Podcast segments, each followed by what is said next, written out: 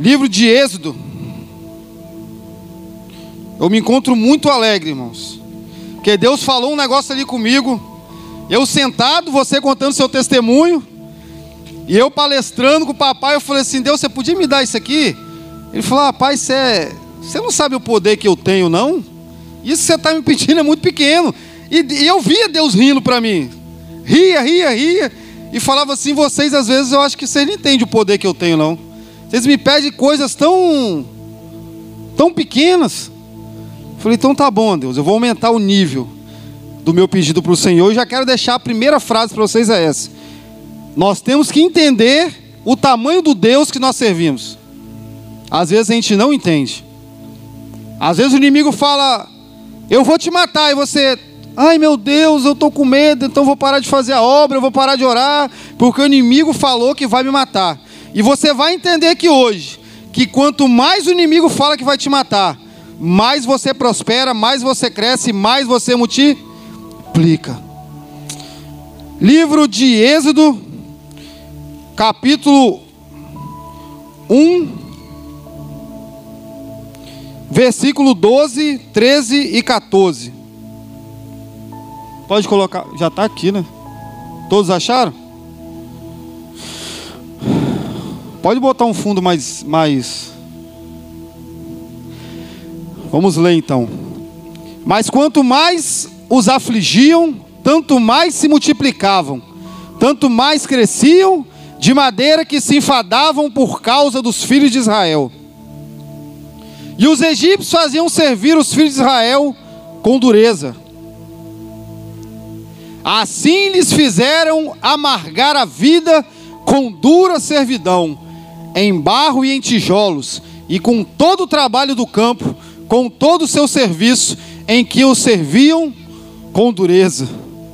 Amém? Pode fechar a Bíblia. Que vida dura, meus irmãos, que os nossos irmãos no passado tiveram. Que sofrimento que o povo de Israel teve na mão dos egípcios. Nós vemos aqui o povo de Israel chegando no Egito, com 76 pessoas, 70 chegaram da família de Jacó e outros seis eram agregados que não eram do povo de Israel. E ali eles chegaram no Egito através de uma grande crise que teve na época, ao qual faltou alimento. Todos aqui conhecem a história de José, ao qual ele te, o faraó teve o sonho. Ele revelou o sonho de faraó sobre sete espigas gordas, cheias e sete espigas sem nada, e sete vacas gordas, sete vacas magras. E ali José revelou o sonho e teve a graça de se tornar ali governador do Egito. Mas essa isso que aconteceu foi não somente para abençoar o povo de Deus. José ali passou por vários percalços, ele foi preso, foi caluniado, e mesmo dentro da prisão, José não largou a presença de Deus, José não abandonou a presença de Deus. Uma outra profecia que eu tenho para você é: não importa se você vai ser preso, não importa se você vai ser caluniado, não importa o que vão falar de você, não abandone a presença de Deus. E por dois anos José ficou ali, preso. Preso. Por dois anos ele ficou atrás das grades. Imagina o que passava pela cabeça daquele homem, Beto. Eu vou abandonar, eu vou largar, porque ele também é ser humano, apóstolo. Você acha que a Bíblia não relata, mas na mente dele, como nós somos seres humanos, por mais cheio de Deus que aquele homem estava dentro daquela prisão, pela mente dele deveria passar, mas ele ouviu uma história dos seus antepassados, até a história dele deve vir. Ouviu a história de Abraão, ouviu a história de Isaac, ouviu a, a, a história de Jacó, ele deve ter ouvido a história de, de Enoque porque as histórias já tinham chegado até eles naquela época. Não tinha um novo, porque a história estava sendo contada, mas a Bíblia nos diz que a história era passada de geração em geração. Então aquele homem, ele sabia que Deus existia, e ali dentro daquele cárcere, ele perseverou, mesmo sem saber que ele seria usado para ajudar o povo de Israel no futuro, mesmo sem ele saber que ele seria usado para poder alimentar os seus irmãos que o pisaram, mesmo sem ele saber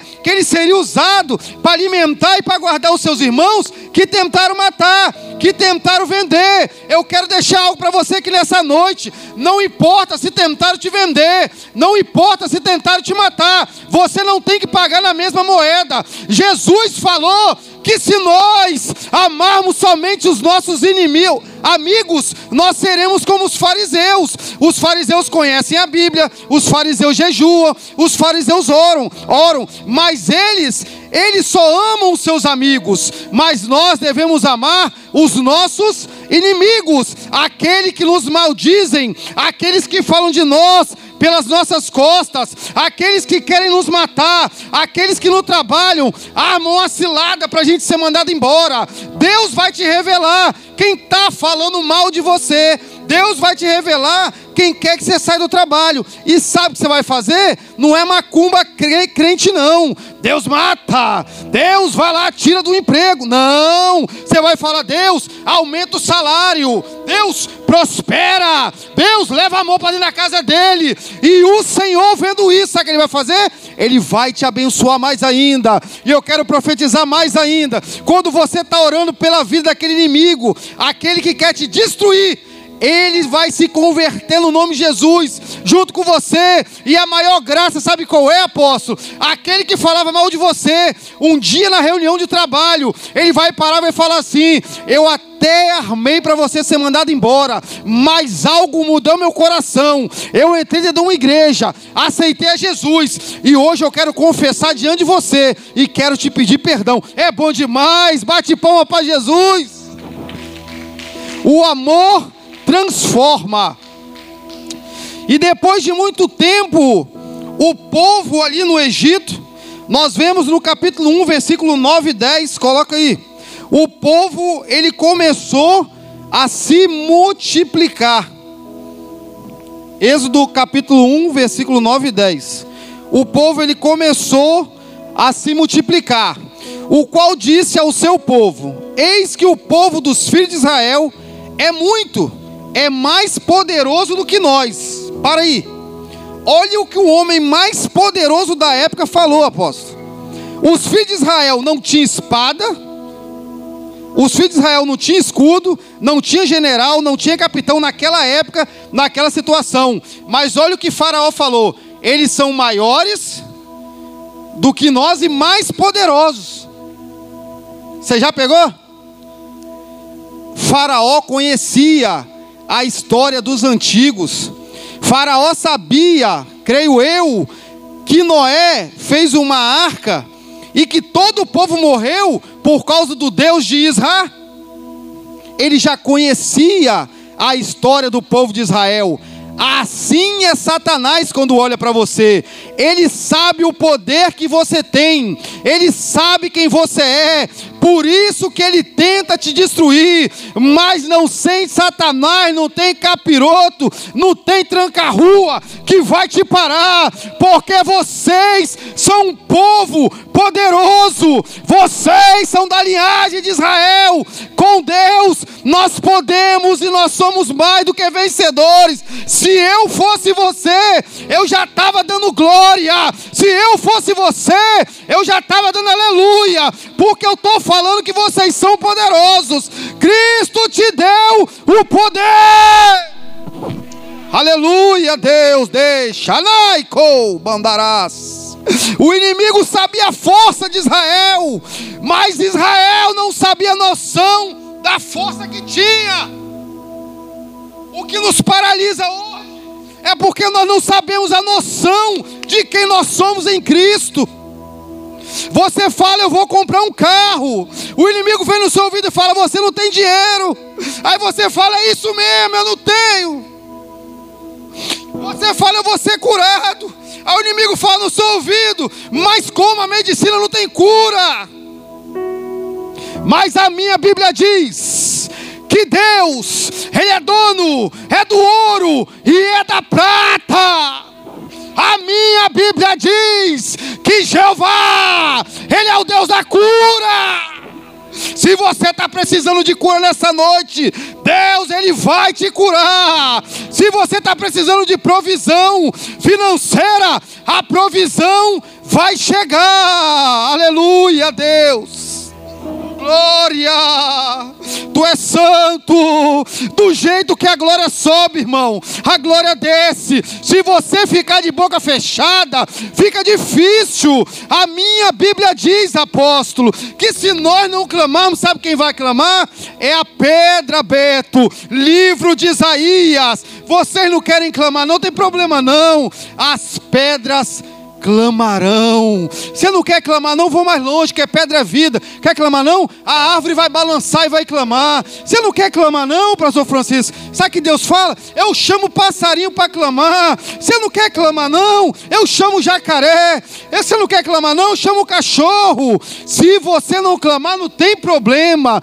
Deus vai chamar alguém para clamar, Deus vai chamar alguém para adorar, porque a minha Bíblia diz que toda criação aguarda a manifestação dos filhos de Deus. Se você é filho de Deus, começa a clamar, porque a natureza, a terra, os ímpios, os governos aguardam a nossa manifestação. E nessa época, o inimigo ele sabia disso, que se os filhos de Israel soubessem que eles eram, eles iam se manifestar e eles iam mudar toda a realidade do povo, da localidade, de tudo que estava ao redor deles. E a estratégia do inimigo, era não deixar o povo se multiplicar e não descobrir quem eles eram. A estratégia do inimigo era paralisar o povo de crescer, apóstolo. Eles não queriam que entendesse que eles eram para eles não crescerem. E nós, como famílias, estamos vendo aqui todo domingo, ministrações, tudo começa em casa. E a estratégia do inimigo é colocar na sua cabeça que a sua família não pode ser unida, porque ele sabe que se a sua família se unir, ele não pode parar. Ele quer botar na sua cabeça que é besteira você orar todo dia com seus filhos, pastor Francisco. Não é besteira. Vocês vão ser religiosos se vocês orarem todos os dias. Não precisa. Ele quer botar na cabeça de vocês que é besteira. Você já orou em casa, por que, que você vai orar no trabalho de novo? Porque ele sabe que o povo unido, o povo conciso, ninguém pode parar. Nessa igreja aqui não tem maior, não tem menor em nenhuma igreja. E sabe o que Satanás quer botar na nossa cabeça? Se você tiver um cargo, pastor, você vai ser maior do que evangelista. Evangelista, como você tem um cargo, você é maior do que o Levi que toca. Levi, porque você tem um cargo, você é maior do que o que está limpando o chão. Aqui não tem grandão nem pequenininho. O único grandão na casa é Jesus de Nazaré. Quando você descobre o poder que você tem dentro de você, só Deus pode te parar.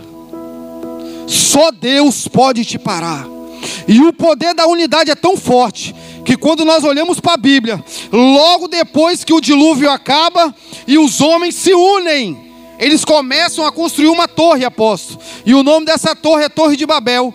E Deus olha do céu, junto com Jesus e o Espírito Santo, eles se reúnem e falam: se nós não descemos lá embaixo, para confundir a língua deles, tudo, tudo que eles intentarem fazer, eles vão conseguir. Se os endemoniados, que não tinha Deus, e estava fazendo algo que não tinha nada a ver com os planos de Deus.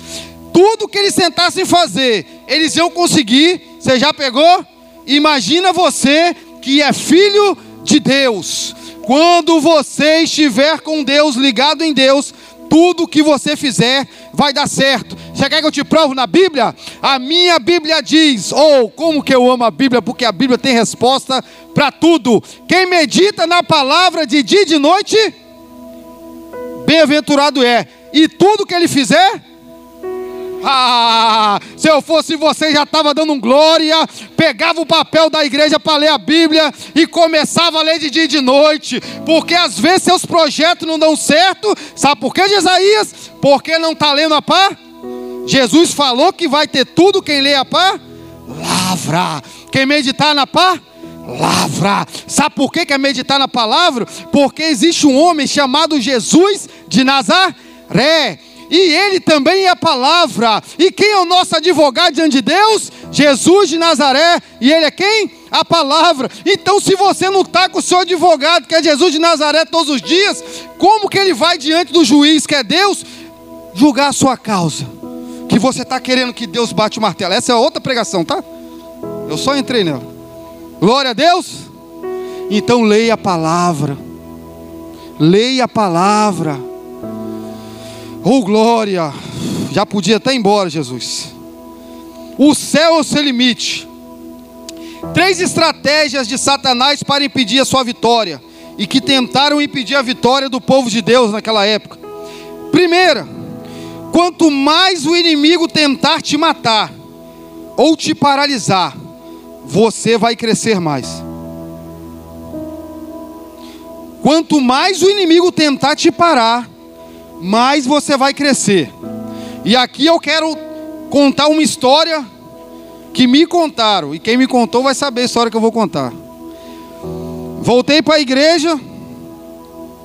E aí fui no gabinete. Você volta, né? Você quer contar tudo que você fez. E eu ajudei três igrejas quando eu saí daqui. Apóstolo. Ah, já contei quem foi. Eu, minha língua é grande. Falei, rapaz, abri igreja. Ajudei a abrir vários ministérios, ministério de intercessão, ministério de evangelismo, de casais, eu fiz isso, fiz aquilo, fiz, fiz, fiz.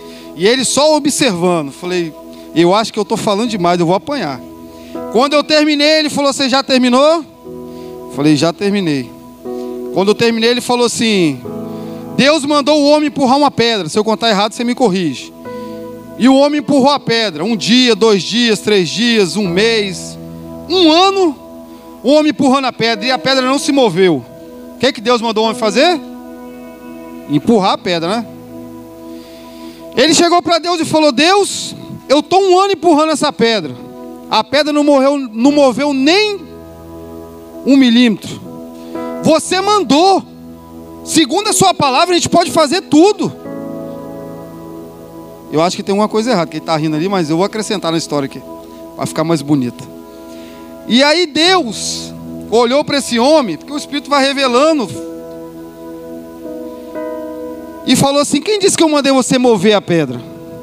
Eu mandei você empurrar a pedra. Já pegou? E ele falou assim: Mas não aconteceu nada. Nada, Jesus, aconteceu em um ano. A pedra não moveu. Às vezes está um ano orando, um ano jejuando, um ano buscando Jesaías, e não acontece nada.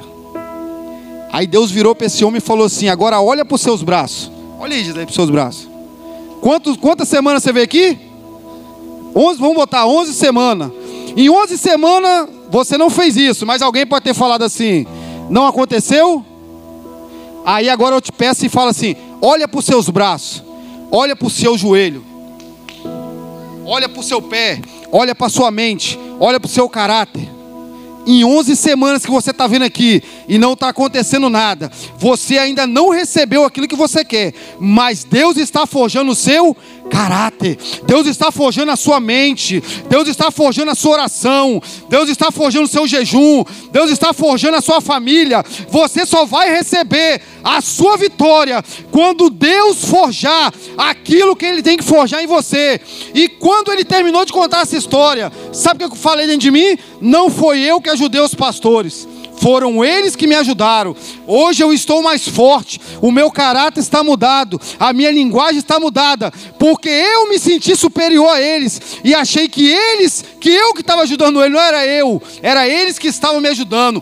Então, eu não estou botando, eu boto Satanás no lugar da pedra e você no lugar do homem. Satanás está parando e você não consegue mover nem um milímetro. Ele acha que não está acontecendo nada, mas ele é a pedra que está fazendo você ficar mais forte. Ele é a pedra que está no seu caminho. E cada dia que você empurra e não acontece nada, você só está ficando mais forte. E uma hora, quando você fica forte, no nível de empurrar a pedra, sai da frente, Satanás que eu estou passando, eu estou passando, eu estou passando e a vitória é minha.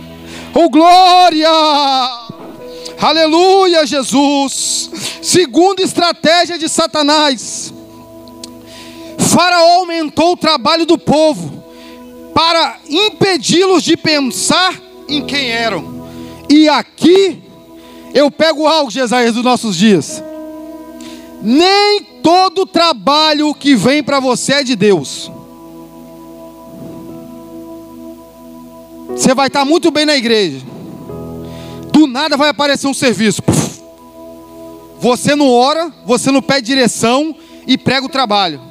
Como eu já vi isso, não foi um, nem duas, nem três, nem quatro, dezenas de vezes. Duas semanas depois, vem para a igreja. Posso não, Pedro. Estou muito cansado. Não tem mais força para ir, não. Não tem mais tempo, estou sem tempo. Mas quando estava desempregado, estava aqui. Trabalho que é de Deus não impede você de vir na casa do Senhor. Pode abrir dez portas. Enquanto não vier a porta que é de Deus, você recusa as dez. Até chegar aquela que vai te dar tempo de vir para casa do Senhor, aquela que vai te dar tempo para você orar, aquela que vai dar tempo para você ficar com sua família. Quando Deus dá, irmão, Deus não dá qualquer coisa. Deus dá o melhor. Não, mas nós estamos na crise, estamos em crise nada, irmão. Você está trabalhando direto, não está? Eu estou recusando serviço. No nome de Jesus. Aguimar, eu creio. E se você está desempregado, nós vamos orar por você que hoje, no nome de Jesus. E se Deus não abrir a porta, nós vamos para o gabinete, vamos fazer o que for, nós vamos descobrir onde que está a brecha para Deus fechar e você arrumar esse emprego. Porque você serve o Deus do impossível. E sabe o que eu vivo, pastor Francisco, nessa.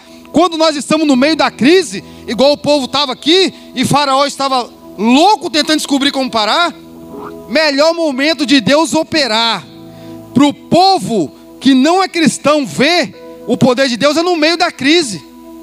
Porque o, o seu vizinho tem que olhar e falar assim: mas como? Nós estamos na pandemia, as empresas estão tá, empresas tá fechando, e a empresa desse homem só cresce. Ele contrata, ele não para em casa, ele trabalha. Não, eu quero saber o que, que é. Aí você fala, é Deus. Aí o que, que você faz com o nome de Deus? Você exalta o nome de Deus. Tudo que nós fazemos e até o nosso trabalho era para exaltar o nome de Deus. Então, no meio da crise, irmão, você assinar a carteira é você estar tá honrando o nome de Deus. Enquanto as pessoas falam é crise, não dá, não pode, dá, pode, vão para frente, vão avançar, porque nós somos filhos de Deus. Não deixe Satanás colocar crise na sua mente. A sua boca tem muito poder nesses dias. A sua boca tem muito poder nesses dias. Você é filho de Deus. Você não é qualquer pessoa. Amém? Posso ouvir um glória, igreja? Glória não tem que ser forçada, tem que ser natural. Algum me veio dando glória aí na, no culto, alto, às vezes até parece que eu estou querendo aparecer, não é não? É para Deus. Mas é porque sabe o que acontece comigo, apóstolo? Eu sei da onde eu saí. E eu sei onde Deus me colocou. Toda vez que eu estou na igreja, eu lembro de tudo que eu fazia no mundo. Eu lembro quando eu ia para o baile funk, brigava com 10 pessoas. Eu lembro quando eu fazia algumas coisas no morro. Eu lembro quando eu ia para alguns lugares errados. E eu vejo, eu vi, eu vejo como é ruim. Então quando eu venho aqui, o Espírito Santo fala no meu ouvido. Para brigar com 10, você tinha disposição. Agora, para pular na igreja, você não tem, não? Eu não sei como que Deus fala com você. Comigo é assim. Tem gente que fala que Deus é mal educado quando eu falo isso. Eu falo, pode ser para você, mas se ele falar comigo assim, ai meu filhinho amado, é coitadinho de você, eu falar que Deus é esse. Eu não vou reconhecer ele. Agora eu falei isso para uma mulher nesses dias. Não, esse Deus aí, seu aí, eu falei, não, minha filha, deixa eu te explicar. Com você ele vai falar de um jeito, comigo é de outro. Ele não vai falar com todo mundo da mesma forma. Foi só para descontrair, tá? Eu não gosto de contar piada, não sou pastor Cláudio, né? Vamos embora. Terceira tentativa. Que horas são?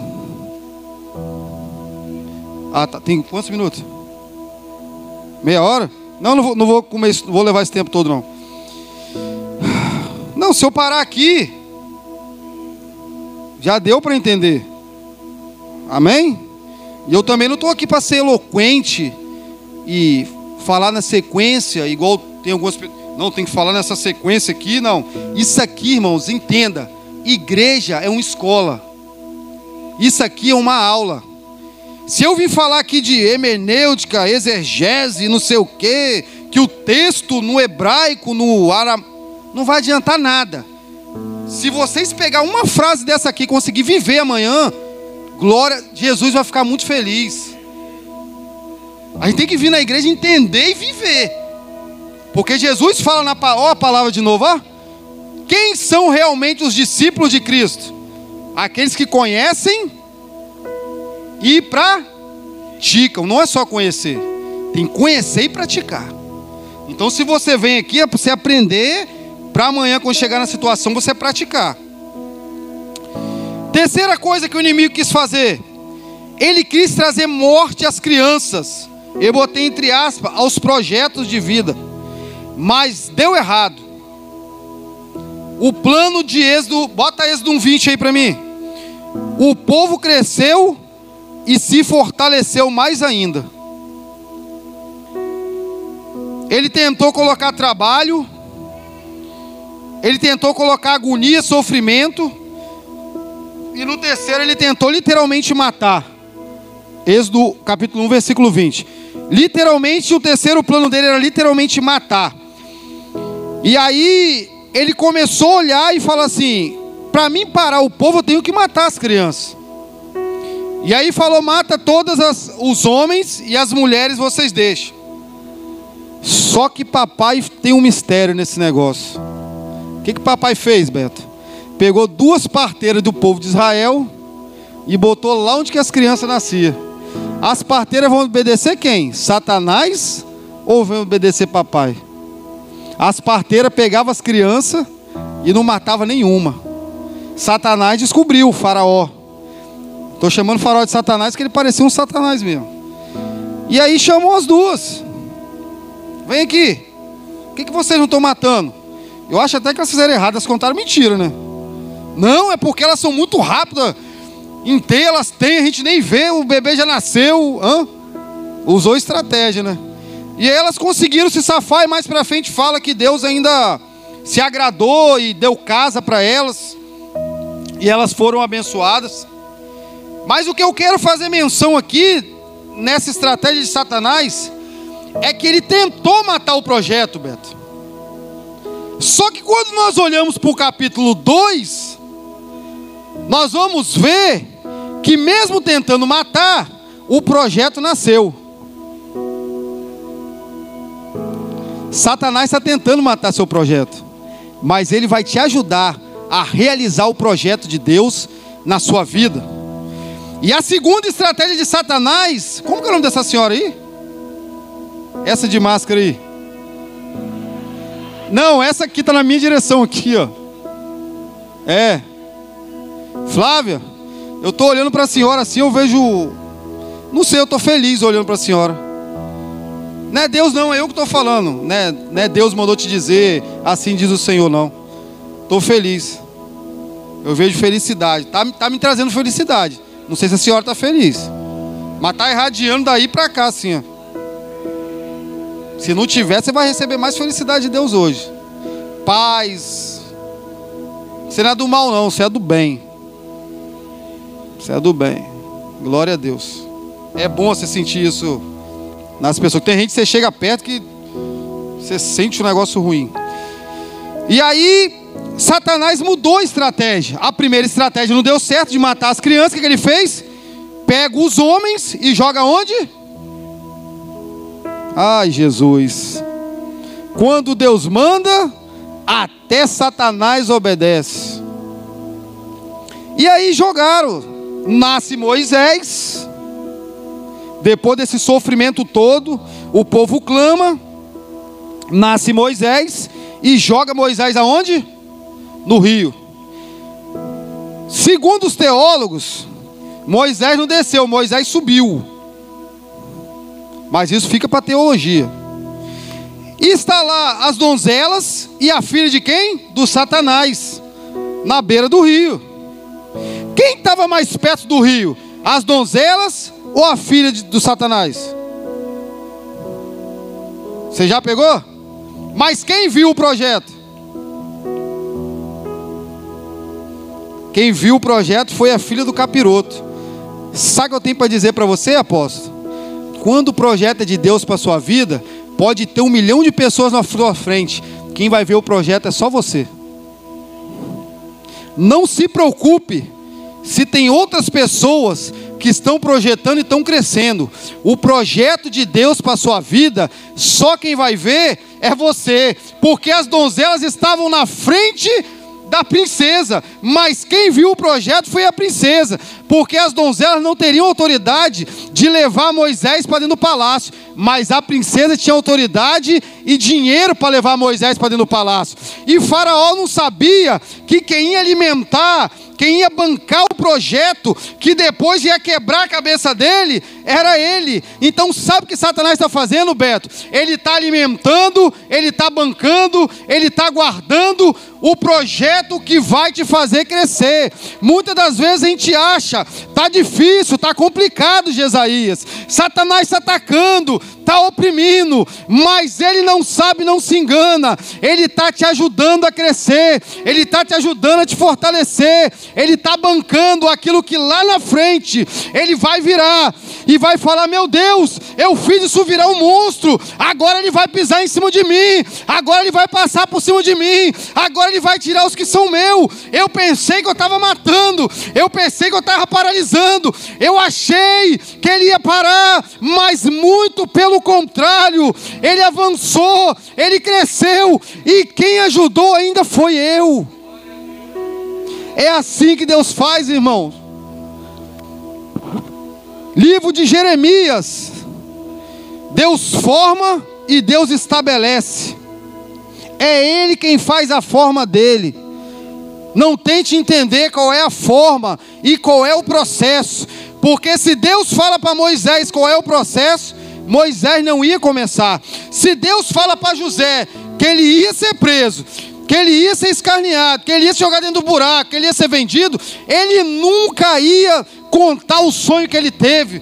Se Deus fala para os discípulos que um ia ser cortado, que outro ia ser pregado de cabeça para baixo, eles nunca iam andar com Jesus. É por isso que Deus não fala com você o que vai acontecer amanhã. Ele pode até contar um pedaço do projeto, mas o projeto todo ele não conta não, porque se ele contar você para hoje. O gostoso de andar com Deus, sabe qual que é? Você não sabe o que vai acontecer e aí você vive sonhando. A vida do cristão e do ser humano é feita de sonho. Eu fico pensando, Beto, meu sonho, como vai ser quando a gente entrar no céu? Como vai ser o que vai acontecer amanhã? Quem Deus vai botar na minha frente para evangelizar? Será que eu vou curar? Será que alguém vai ser batizado? Eu vou te contar ontem, apóstolo, ontem, antes de ontem, cheguei no condomínio aqui na Praia da Costa, de frente para a praia, e fui fazer um orçamento na casa de um juiz. E aí, antes do juiz chegar, eu, Deus falou: começa a falar de Jesus, sobre Jesus para essa porteira e começa a contar testemunhos do que acontece no seu dia a dia. E eu comecei a contar, e aquela mulher começou a chorar, começou a chorar, começou a chorar, e eu já não estava entendendo nada. Eu falei, Deus, mas eu não falei nada, eu só estou contando testemunho. E ela falou assim: Você é evangelista. Falei, meu Deus, o que, que você está chorando? É porque eu estou maravilhado com o que Deus está fazendo aqui dentro para mim não tinha sentido nenhum, mas sabe como que Deus usa ela? Da mesma forma.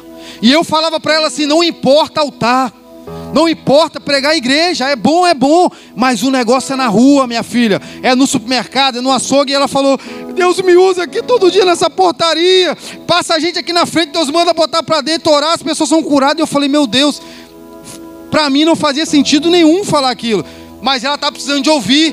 Porque talvez pessoas estavam falando assim: Deus ainda não te usa, você ainda não prega nas igrejas, você ainda não é famoso, e Deus não, o negócio não é esse.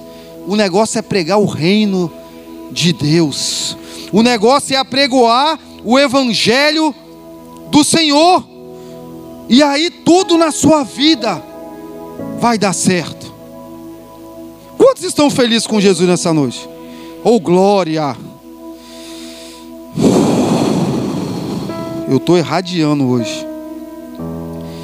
Nem a morte que Satanás quer trazer sobre você vai poder te impedir de se cumprir o plano de Deus na sua vida. Bota aqui Êxodo 1, 22. Então ordenou Faraó a todo o povo, dizendo: A todos os filhos que nascerem lançareis do rio, mas a todas as filhas guardareis com vida. Coloca o outro.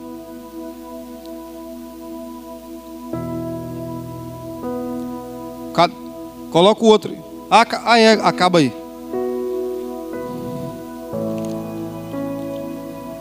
Então nós vemos Moisés nascendo. Sobe aí, Beto, para tocar um. Nós vemos Moisés nascendo e Deus respondendo o povo. Porque logo após o nascimento de Moisés, se nós olharmos no próximo capítulo, o faraó daquela época ele morre, e aí a Bíblia nos diz assim: e deu um respiro, deu um refrigério. Algumas palavras têm algumas traduções diferentes, mas é se fosse, tiveram um tempo para para respirar do trabalho pesado que eles estavam tendo. E nesse respiro eles clamaram. O que, que eu falei do trabalho? Satanás sabia se colocasse trabalho, eles não teriam tempo nem de clamar. De tão ocupado que eles estavam, eles não conseguiam nem clamar ao Deus de Israel. Mas no momento da troca de um faraó para outro, eles conseguiram clamar nesse meio tempo. E nesse meio tempo que eles clamaram, Deus ouviu. E quando Deus ouviu, Deus levantou aquele libertador que nasceu no capítulo 2, que o próprio Satanás ajudou a crescer. E esse libertador, como todos já conhecem a história, ele não queria ir, ele não queria falar diante de Faraó. Moisés, isso fica para uma próxima mensagem, ele colocou muitas desculpas diante de Deus. Mas no final aquele homem aceitou. E por aceitar, um povo que chegou lá com 70 pessoas, eles saíram em milhões de pessoas daquele local. Porque Satanás ajudou e cooperou para o plano de Deus. E esse homem entendeu o que ele deveria fazer. O que eu quero deixar para vocês nessa noite, vocês também são esses libertadores. Vocês são esses libertadores que Satanás tentou destruir, tentou matar. Mas Leonardo, eu vou salvar milhões? Não sei. Que você salve só a sua vida, mas que você salve. Se você quiser ser um libertador melhor, que você salve sua vida e a vida da sua família.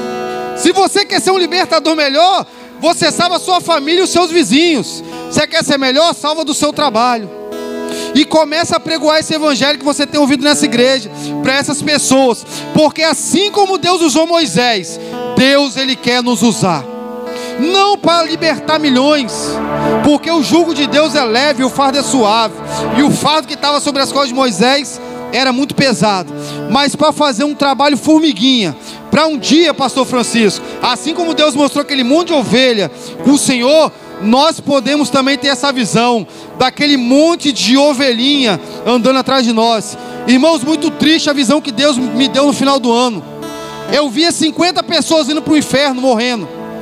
E ano passado eu não quis pregar em lugar nenhum. E sabe o que Deus falou comigo? Essas 50 pessoas morreram porque você não quis pregar o evangelho no passado. Essas 50 pessoas era para você ter pregado. Não era o apóstolo, não era a Júlia, não era ninguém, era para você ter pregado. E você não pregou porque você não pregou, essas pessoas morreram. Então não perde a oportunidade. Talvez você vai falar assim: Jesus te ama.